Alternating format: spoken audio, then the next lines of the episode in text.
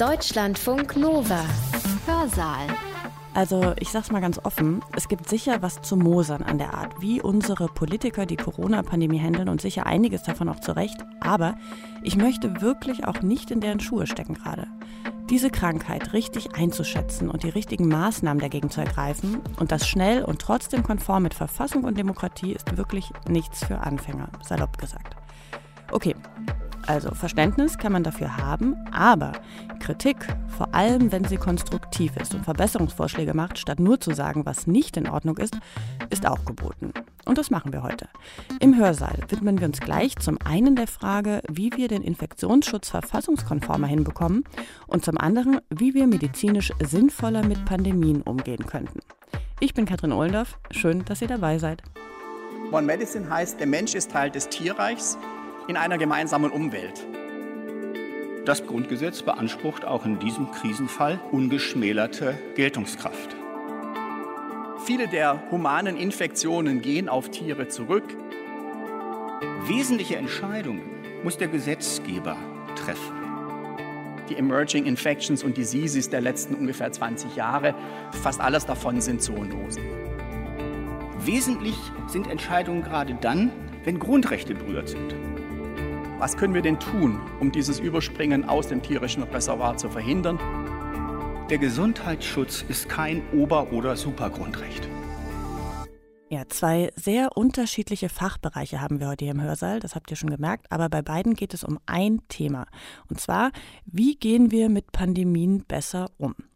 Der erste Vortrag, den wir gleich hören, stammt von Horst Dreier. Er ist Jurist und Rechtsphilosoph, lehrte bis vor kurzem, Herbst 2020, Rechtsphilosophie, Staats- und Verwaltungsrecht an der Uni Würzburg und im Ethikrat war er auch mal Mitglied. Außerdem, das für den Kontext, weil es ja auch gleich um Kritik an Regierungsarbeit geht, er ist SPD-Mitglied. Er spricht gleich darüber, welche verfassungsrechtlichen Grenzen es für den Infektionsschutz gibt. Und ich kann schon mal so viel verraten, Horst Dreier hält die in der aktuellen Pandemie vor allem am Anfang für recht strapaziert. Sein Vortrag stammt von dem Symposium Infektionen und Gesellschaft der Akademie der Wissenschaften in Hamburg, von wo wir ja in der letzten Folge auch schon zwei Vorträge gehört haben.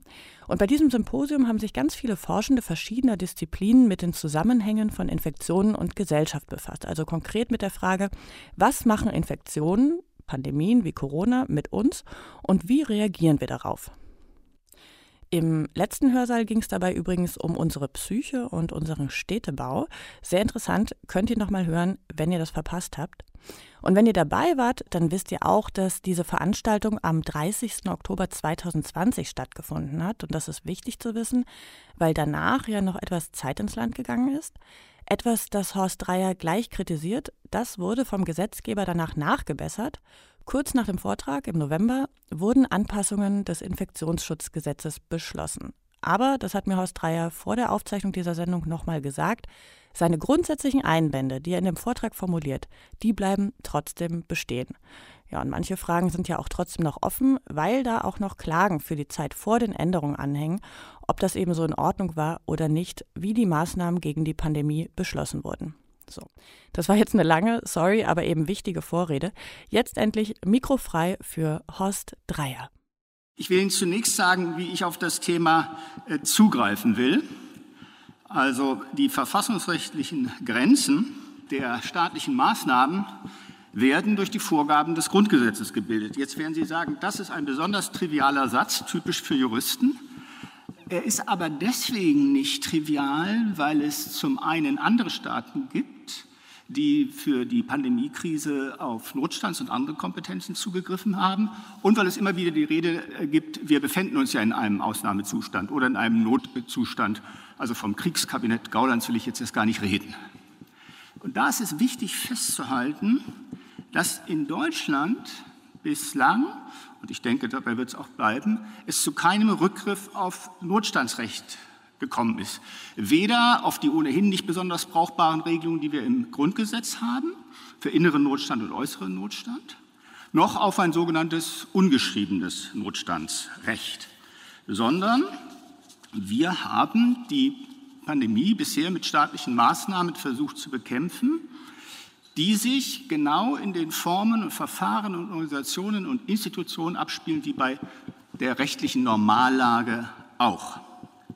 Das heißt, verfassungsrechtlich betrachtet befinden wir uns ganz bestimmt, wie auch bei normaler Betrachtung, in einem außergewöhnlichen Zustand, aber nicht in einem verfassungsrechtlich gesehen Ausnahmezustand. Und das bedeutet, das Grundgesetz beansprucht auch in diesem Krisenfall ungeschmälerte Geltungskraft. Das hat eine wichtige Folge für den thematischen Zugriff, denn wenn wir uns jetzt nach den verfassungsrechtlichen Grenzen äh, erkundigen, dann gilt sozusagen für die Verordnungen, Allgemeinverfügungen, Gesetze das ganz normale Prüfprogramm oder die ganz normalen verfassungsrechtlichen Maßstäbe, wie wir sie auch anwenden. Und was sind nun die wichtigsten Maßstäbe? Natürlich sind es die Grundrechte, die in aller Munde sind und über die wir ja seit Monaten so intensiv sprechen wie über fast nichts anderes, genauer gesagt über die Grundrechtseinschränkungen.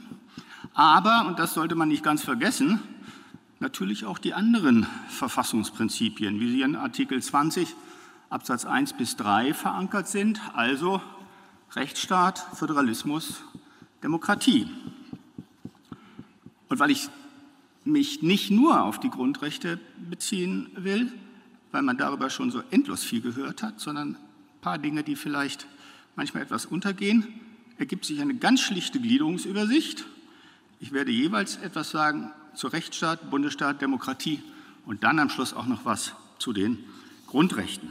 Also meine Frage, meine Leitfrage ist, ist durch oder sind durch die Maßnahmen zur Bekämpfung der Pandemie nicht nur die Wirtschaft und nicht nur die Kultur und nicht nur vielleicht auch die äh, psychische Gesundheit und andere Dinge in Mitleidenschaft gezogen worden, sondern vielleicht auch zentrale Prinzipien unserer Verfassung. Ich beginne mit dem Rechtsstaat.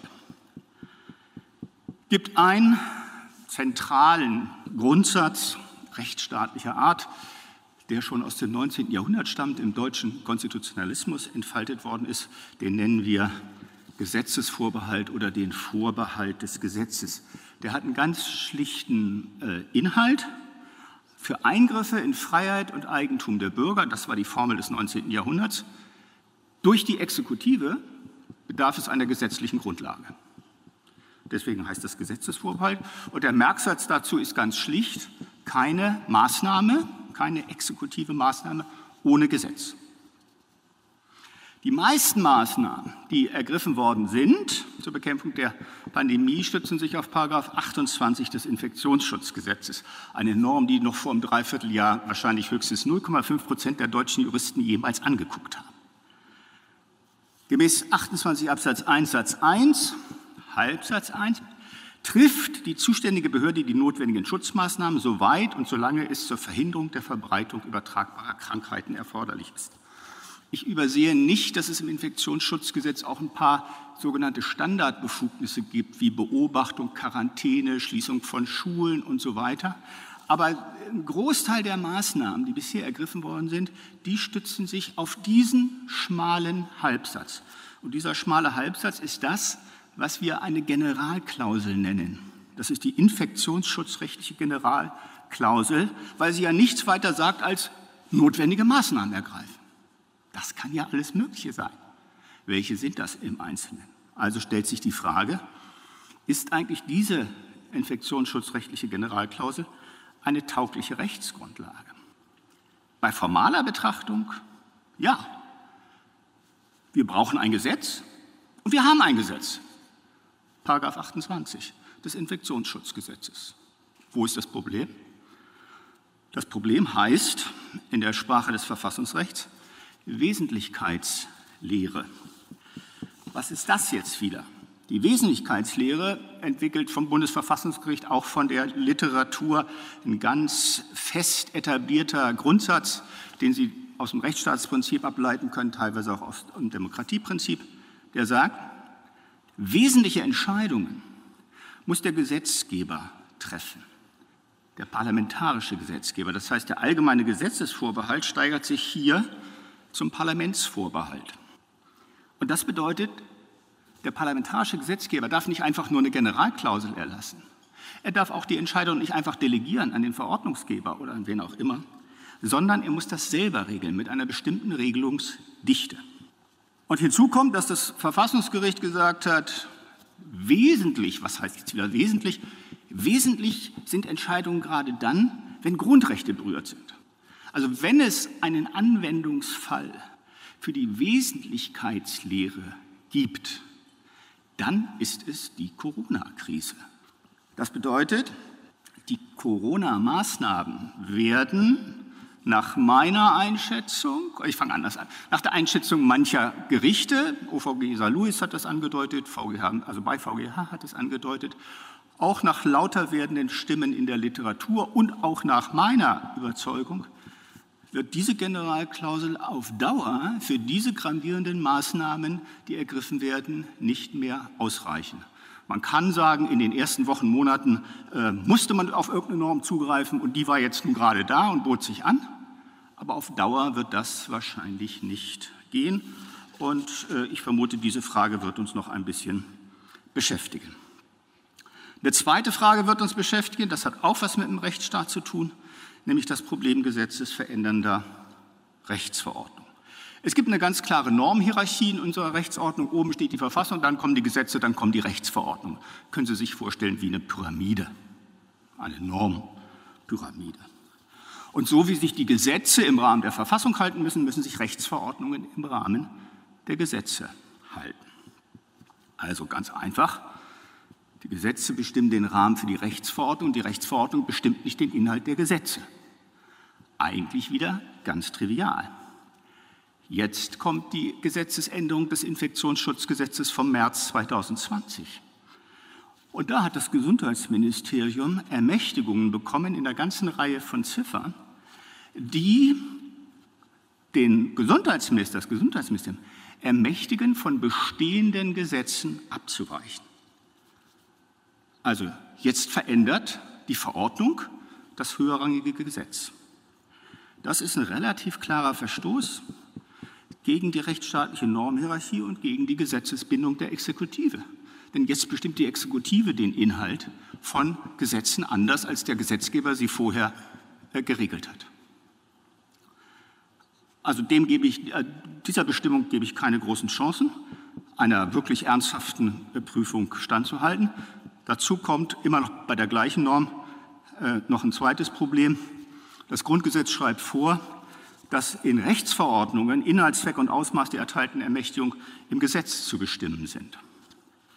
Und das setzt wiederum relativ präzise Aussagen darüber äh, voraus, welchen Inhalt soll die Verordnung haben, welchen Zweck und vor allen Dingen welchen, welches Ausmaß soll sie haben. Derartige Bestimmungen finden Sie aber nicht in diesen dem Bundesgesundheitsministerium erteilten Rechtsverordnungen. Die sind praktisch nicht näher äh, konturiert und Sie erstrecken sich auf eine kaum überschaubare Vielzahl von Gesetzen. Es gibt Schätzungen, dass ungefähr 1000 Gesetze davon betroffen sind. Weil es alle möglichen medizinischen sind, es ist das SGB IV und so weiter und so weiter. Und jedes dieser Gesetze hat natürlich wieder eine Unmenge von Paragraphen. Also ich glaube, diese Ermächtigungen, die im März 2020 äh, ins Gesetz gekommen sind, befristet sind, bis Ende März 2021. Und der Versuch von Spahn, diese Befristung aufzuheben, das zu entfristen, hat jedenfalls bislang der Bundestag nicht mitgemacht. Aber es ist ganz interessant, ne? wie die Exekutive sofort dann sagt, na, kriegen wir die Befristung nicht los, dann haben wir eine dauerhafte Kompetenz ja? und dürfen die Gesetze ändern. Also unter Machtgesichtspunkten kann man sich nicht mehr wünschen, aber Recht und Macht sollten nicht identisch sein. Ich habe einen kleinen Punkt zum Föderalismus.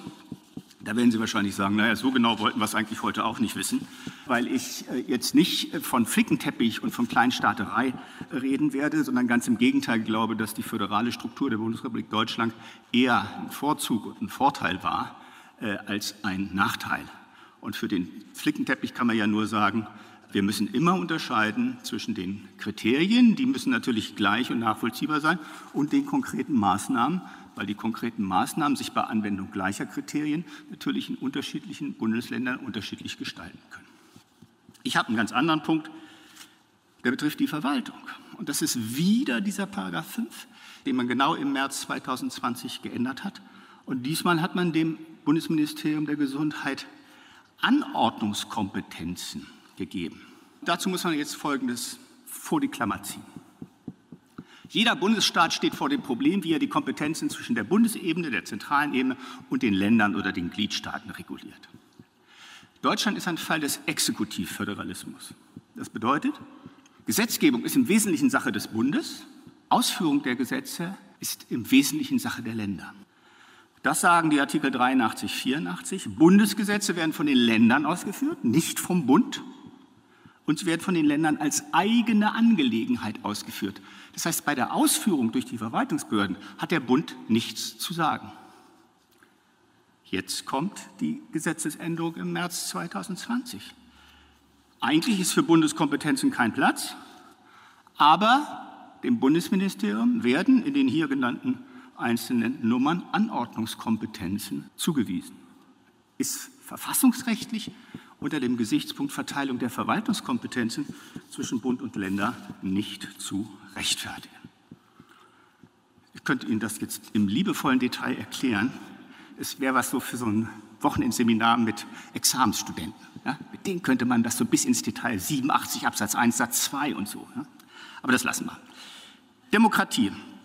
Demokratie heißt für unser Problem Zugriff hier im Wesentlichen Handlungshoheit des Bundestages. Und da würde ich drei Ebenen unterscheiden. Zunächst die grundsätzliche Frage, ist der Bundestag eigentlich handlungsfähig? Das war im März durchaus eine Frage. Man braucht ja zwei Drittel Mehrheit für die Abschaffung der Schuldenbremse und so. Können wir überhaupt 700 versammeln unter Corona-Bedingungen? Der Bundestag hat darauf relativ pragmatisch reagiert mit zwei Maßnahmen im Wesentlichen. Zum einen hat man die Geschäftsordnung geändert. Für die Beschlussfähigkeit ist nicht mehr die Hälfte, sondern nur, die, nur ein Viertel der Bundestagsabgeordneten äh, notwendig. Äh, und man hat so ein Pairing-Verfahren ähm, ähm, vereinbart zwischen den Fraktionen, damit die Fraktionen dann auch im verkleinerten Parlament in der gebotenen, die Mehrheitsverhältnisse widerspiegelnden Anzahl erscheinen. Und man könnte sich auch hybride Formate vorstellen oder so etwas.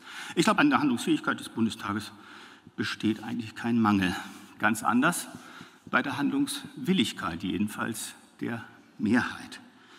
Hier sind die Defizite relativ groß. Das Parlament ist eigentlich nach der Anlage unseres Grundgesetzes das Gravitationszentrum der Demokratie und es ist auch, es ist eine Funktion, die über etwa Gesetzgebung oder Regierungskreation hinausgeht, es ist auch und sollte sein das Forum der öffentlichen Debatte. Alle die Gesellschaft bewegenden Dinge sollten im Wesentlichen im Parlament verhandelt werden. Das ist jetzt geschehen, gestern, vorgestern, nach acht Monaten. Man fühlt sich ein bisschen an die Flüchtlingskrise 2015 erinnert, da hat es keine einzige Debatte gegeben. Das entspricht nicht den Aufgaben, die der Bundestag wahrzunehmen hat. Und dass er diese pauschalen Ermächtigungen in, äh, in Paragraph 5 des Infektionsschutzgesetzes sozusagen beschlossen hat, zähle ich nicht zu den Sternstunden. Und das Zweite, was ich in dem Zusammenhang will, ich bin vollständig irritiert, dass in allen Medien es immer heißt, das Parlament verlangt, stärker beteiligt zu werden und mitzusprechen. Ja? Das ist so wie, ja, es gibt ein Unternehmen, aber die Arbeitnehmer könnten vielleicht mal eine kleine Petition an den Chef richten. Nein, der Gesetzgeber hat das Heft in der Hand, jedenfalls nach den Vorstellungen des Grundgesetzes. Das ist keine Mitsprache, sondern er hat die Entscheidungskompetenz. Und er könnte einiges machen. Damit bin ich bei den Handlungsmöglichkeiten, weil manche sagen, ja, was soll denn der Bundestag machen? Der müsste doch das Gleiche machen wie jetzt in der Rechtsverordnung. So, nein, also erstens könnte er eine ganze Reihe der Maßnahmen in konkrete Gesetze gießen. Die Österreicher machen das so. Da wird Corona nicht mit Rechtsverordnungen, sondern mit Gesetzen, die das Parlament verabschiedet, äh, bekämpft, beziehungsweise werden die staatlichen Maßnahmen äh, äh, verabschiedet.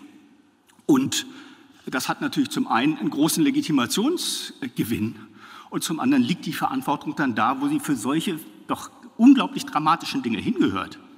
Nämlich nicht in irgendein gar nicht existierendes Organ, Kanzlerin plus 16 Ministerpräsidenten, das kennt das Grundgesetz nicht als Erscheinungsorgan, sondern das gehört in den Bundestag hinein. Wer hat Schuld?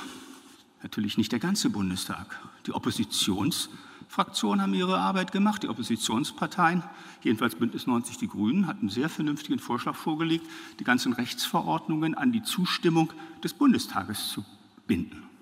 Das wäre schon mal ein Fuß in die Tür gewissermaßen. und würde die alleinige äh, Verlagerung auf die Kompetenzen der Exekutive verhindern. Man kann sich da auch noch ein paar andere Dinge mehr ausdenken. Also die Selbstentmachtung des Bundestages geht auf das Konto der Mehrheitsfraktion, der Regierungsfraktion und da natürlich wieder auf das Konto der Fraktionsvorsitzenden.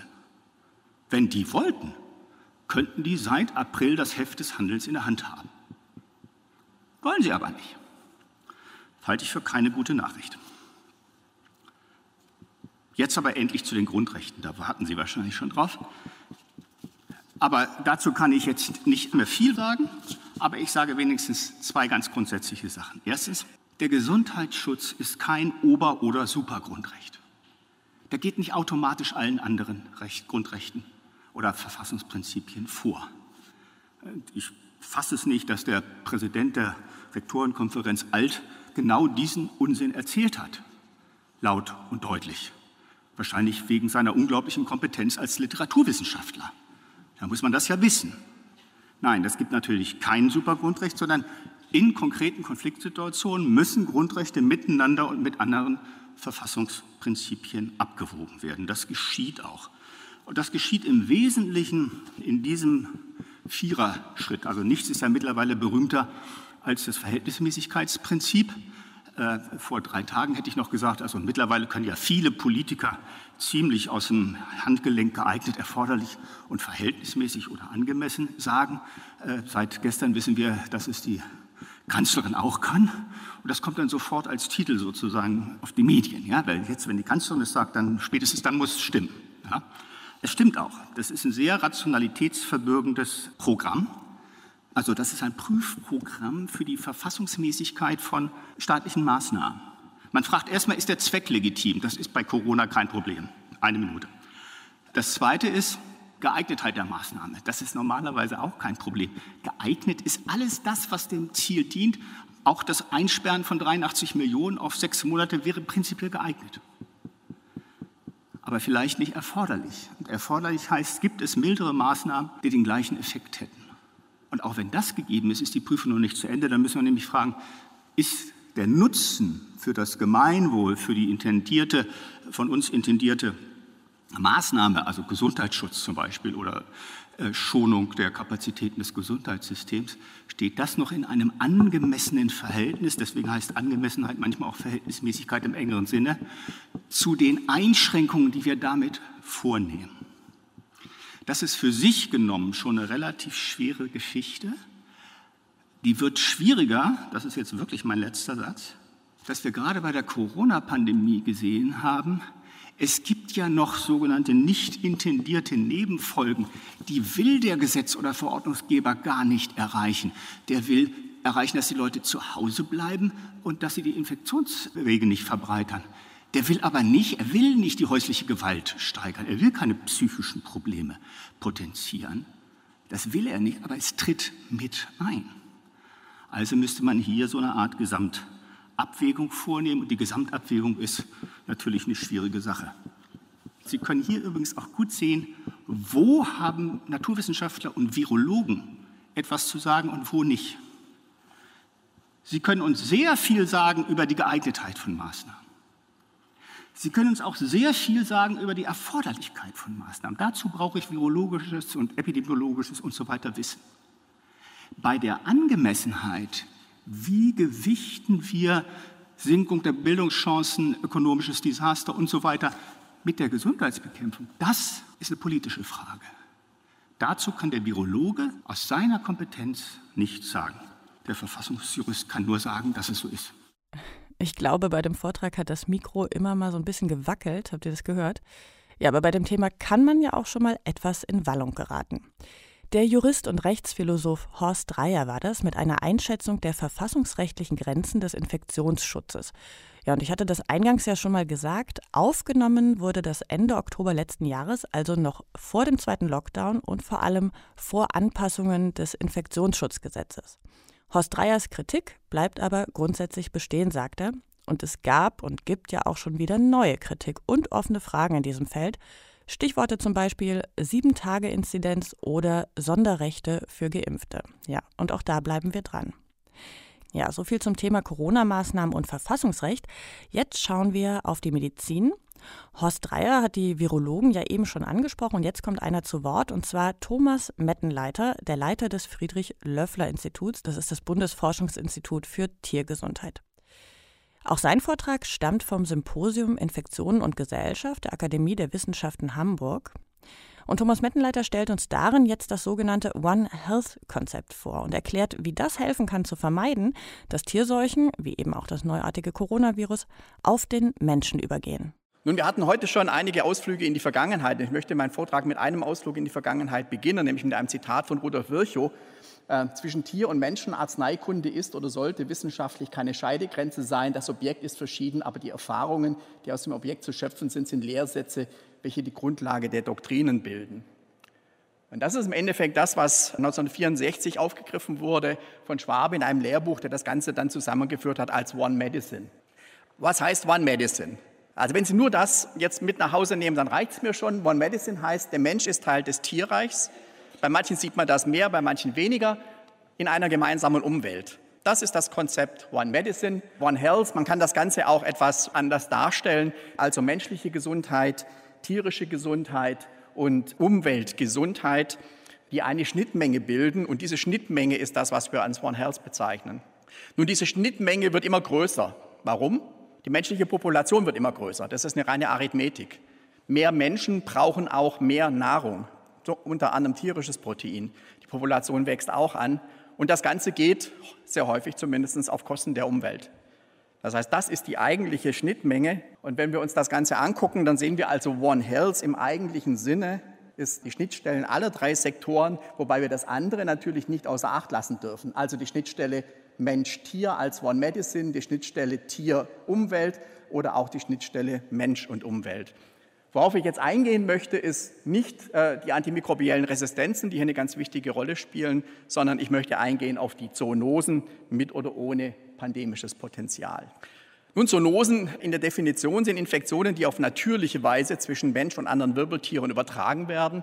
Das ist eine recht alte Definition, die ich aber immer noch den moderneren vorziehe, weil sie sehr eindeutig ist. Zum einen muss man aber sagen, der Begriff Zoonose beinhaltet keine Direktionalität. Das heißt also nicht, es geht immer von Tier auf den Menschen, sondern es kann in beide Richtungen gehen. Was das aber auch beinhaltet ist, und das ist erstaunlich, wie wenig das bewusst ist, es existiert natürlich keine besondere Barriere zwischen Tier und Mensch. Gerade in den letzten Wochen bin ich wieder gefragt worden, wie kommt es denn dazu, dass solche Erreger plötzlich vom Tier auf den Menschen übergehen, wo ich dir die Gegenfrage stelle, wieso denn nicht? Ähm, viele der humanen Infektionen gehen auf Tiere zurück. Man geht davon aus, dass etwa 60 Prozent der menschlichen Infektionskrankheiten tierischen Ursprungs sind und etwa 75 Prozent, vielleicht sogar mehr, der sogenannten Emerging Infections. Äh, und da sind gerade in diesem Jahr zwei schöne Arbeiten erschienen. Zum einen, dass sich Rinderpest und Masern in historischen Zeiträumen voneinander getrennt haben. Die Masern eine reine humane Infektion, die Rinderpest eine reine tierische Infektion. Und der gemeinsame Vorläufer, ich will mich jetzt nicht auf das Jahr festlegen, aber wie gesagt, noch nicht allzu lange her. Und wir konnten, das ist eine Arbeit, die gerade Anfang dieses Monats in Nature erschienen ist, einen Vorläufer des Rötelnvirus, also des menschlichen Rötelnvirus, im tierischen Reservoir identifizieren, gemeinsam mit einer anderen Arbeitsgruppe in den USA, die einen Vorläufer in Fledermäusen in Afrika gefunden hat und wir bei uns einen Vorläufer nicht in der Rötelmaus, das wäre zu schön gewesen, der Rötelnvorläufer in der Rötelmaus. Ähm, es ist die Gelbhalsmaus, aber eben auch ein Vektor, der bei uns vorkommt und damit also auch solche unbekannten Erreger bei uns immer noch zu entdecken sind. Die Emerging Infections und Diseases der letzten ungefähr 20 Jahre, fast alles davon sind Zoonosen. Wenn wir uns aber mal insgesamt den Burden of Disease angucken, der von Zoonosen verursacht wird, dann ist es so, dass auf die 13 wichtigsten Zoonosen jährlich etwa 2,2 Millionen humane Todesfälle und 2,4 Milliarden Erkrankungsfälle entfallen. Das heißt also, jeder dritte Mensch auf diesem Planeten erkrankt einmal im Jahr an einer zoonotischen Infektion. Das ist für uns natürlich hier eher ein bisschen weiter weg. Wir fühlen uns alle gesund und wohl. Wenn wir aber hier angucken, welche 13 das sind, da stehen ganz oben gastrointestinale Infektionen. Das heißt, das sind dann Wurminfektionen. Da gehören dann die sogenannten Neglected Tropical Diseases mit dazu, wie zum Beispiel Tollwut oder auch Brucellose. Der Burden of Disease ist am höchsten in weniger entwickelten Ländern. Das ist jetzt schon ein bisschen älter, aber grundsätzlich, glaube ich, gilt das so sicherlich immer noch. Man sieht also, wo das im Wesentlichen passiert. Jetzt zu SARS-CoV-2, das ist ja das, was uns im Moment am meisten bewegt. Was hat SARS-CoV-2 jetzt mit One Health zu tun? Zum einen, es ist ein Erreger, der kommt aus einem tierischen Reservoir. Er hat sich dann beim Menschen ausgebreitet, zu dieser humanen, von Menschen getragenen Pandemie geführt. Aber infizierte Menschen tragen ihn auch wieder zurück ins Tierreich. Und er kann von diesen infizierten Tieren auch glücklicherweise bisher nur in Einzelfällen wieder auf den Menschen zurückgehen. Das heißt, wir haben diese Situation bei vielen Zoonosen, ein Übersprung aus dem tierischen Reservoir auf den Menschen, Anpassung vielleicht an den Menschen und dann die pandemische Ausbreitung. Und dann kann das Ganze wieder zurückgehen. Und was wir sicherlich nicht haben wollen, ist ein immerwährender Kreislauf. Es gibt weltweit etwa 60 berichtete, gut dokumentierte Fälle von Infektionen von Haustieren durch infizierte Menschen, etwa zwei Drittel Katzen, ein Drittel Hunde. Wo sich aber in der Zwischenzeit doch ein epidemisches Geschehen, zumindest auf regionaler Ebene, entwickelt hat, das ist durch den Eintrag von SARS-CoV-2 in Nerzpopulationen, die zur Pelzgewinnung gehalten werden. Insbesondere in den Niederlanden und in Dänemark sind hier richtige kleine Epidemien in der Zwischenzeit in Gang gekommen, die jetzt mit den Mitteln der Tierseuchenbekämpfung bekämpft werden müssen. Nun, Christian Drosten hat schon auf diese Pelztierproblematik hingewiesen und auch auf die Marderhunde. Über 99 Prozent der Weltpopulation von an Pelztieren gehaltenen Marderhunden steht in China. Wir haben keinerlei Information, was dort ist, ob getestet worden ist und negativ oder gar nicht, keine Info. Was wir allerdings wissen durch umfangreiche Tierversuchsstudien, die wir am Friedrich-Löffler-Institut gemacht haben, ist, dass Marderhunde sehr wohl empfänglich sind, sogar sehr gut, das Virus sehr gut vermehren, das Virus ausscheiden, das Virus auch übertragen können. Also alles das, was wir bei den Nerzen auch sehen, ist zumindest grundsätzlich bei den Marderhunden auch möglich. Jetzt haben wir viel über dieses Reservoir gesprochen und jetzt geht es natürlich im Hinblick auf eine Risikominimierung zur Frage, was können wir denn tun, um dieses Überspringen aus dem tierischen Reservoir zu verhindern, beziehungsweise können wir überhaupt etwas tun? Und jetzt kommt dieser Begriff des One Health ins Spiel, in der Zwischenzeit nicht nur bei der Politik angekommen, sondern auch bei den Medien. Hier ein Ausschnitt aus der Frankfurter Allgemeinen Sonntagszeitung. Das Rezept gegen Killerviren, ein neuer Ansatz genannt One Health. Also ganz so neu ist der Ansatz natürlich nicht, das hatte ich Ihnen jetzt schon erzählt, aber ist schon etwas, worüber sich offensichtlich noch mehr Leute Gedanken machen. Das heißt, die Frage ist, triggert diese Covid-19-Krise nun ein Erwachsenwerden von One Health? One Health gibt es schon länger. Und ein Beispiel, wie man solches Überspringen verhindern kann, das klassische Beispiel, wie wir sagen, von One Health ist die Tollwutbekämpfung. Das heißt also, Hunde zu immunisieren oder bei uns dann später Füchse zu immunisieren, zu impfen und frei zu machen von Tollwut, damit sie den Menschen nicht infizieren. Also Schutz des Menschen durch Maßnahmen in den Tierpopulationen. Und besonders spannend finde ich ja immer noch, dass es in einer Wildtierpopulation in dem Fall wirklich gelungen ist. War sicherlich ein Sonderfall, aber das geht. Machen wir jetzt gegen jedes Virus, was im Tierreich vorkommt, einen Impfstoff, dann sind wir gut beschäftigt. Ähm, es gibt diverse Schätzungen, wie viele unerkannte Viren denn in der tierischen Population, nur eine Wirbeltierpopulation noch schlummern. Das ist eine eher konservative Schätzung von 320.000. Es gibt auch viel mehr, die geht dann über eine Million. Da wird immer sehr viel fokussiert auf exotische Tiere, auf diesen Tiermarkt in Wuhan. Natürlich sind solche Tiermärkte wie andere Situationen, wo viele Individuen aus unterschiedlichen Regionen zusammenkommen, äh, sind natürlich Drehscheiben für den Austausch von Erregern, in dem Fall auch direkt im Kontakt zum Menschen. Aber das ist nicht nur etwas, was mit Wildtierhandel in Asien zu tun hat. Natürlich gibt es exotische Tiere, die auch exotische Erreger haben. In diesem Fall ist es ein Bunthörnchen mit einem neuartigen Borna-Virus, das bei Menschen tödliche Enzephalitiden hervorrufen kann, das bei uns im Institut entdeckt worden ist. Das heißt, exotische Tiere, auch wenn wir sie hierher holen, haben natürlich ihr exotisches Infektom, das sie im Endeffekt mitbringen. Aber es gibt auch bei uns neue Erreger, die auftauchen. Das ist ein Bild, das die Veterinärmediziner alle kennen. Äh, Sie wahrscheinlich weniger. Das ist ein komplett neuer Erreger, vorher nie beschrieben, der 2011 zum ersten Mal in Europa aufgetaucht ist. Das sogenannte Schmallenberg-Virus nach dem Ort der ersten Beschreibung, äh, der ersten Isolierung benannt, wobei die Schmallenberger gar nicht so glücklich waren drüber. Also nicht über das Virus, sondern über die Benennung. Ein glücklicherweise reines Tierpathogen, das aber sich epidemisch in Europa ausgebreitet hat. Das heißt, ähm, wir haben die Wildpopulationen Aber wir müssen natürlich auf die Tiere äh, besonders schauen, die uns am nächsten sind. Und das sind normal Haustiere und domestizierte Tiere. Und auch das wird in diesem Report, der ähm, im Wesentlichen aus dem Umweltprogramm der Vereinten Nationen stammt, deutlich formuliert. So unsurprisingly, the vast majority of animals involved in historic zoonotic events or current zoonosis are domestic, which is logical as the contact rates are high. The emergence of a new wildlife zoonosis is extremely rare, das, was wir jetzt erleben, but can be very significant.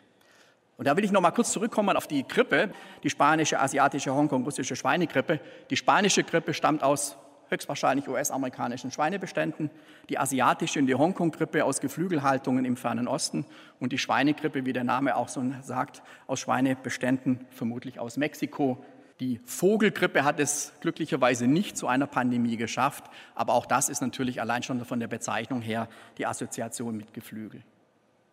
Das heißt, wir müssen schon gucken, auch in diesem Kontext, nicht immer nur auf die Wildtiere und nicht nur auf den Wildtierhandel, sondern auch, was bei uns passiert. Und das sind jetzt ganz neue Studien aus diesem Jahr. Ähm, wir haben im Moment eine Virenjagd im Stall, und zwar bei uns hier in den Schweineställen in Europa, aber nicht nur da.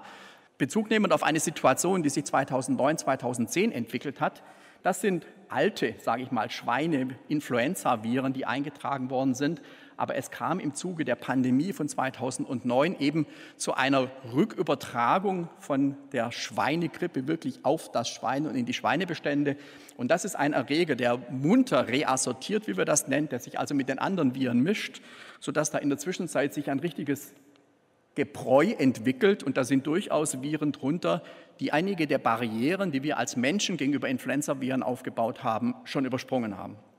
Das sind also Erreger, die wir als Erreger mit präpandemischem Potenzial bezeichnen.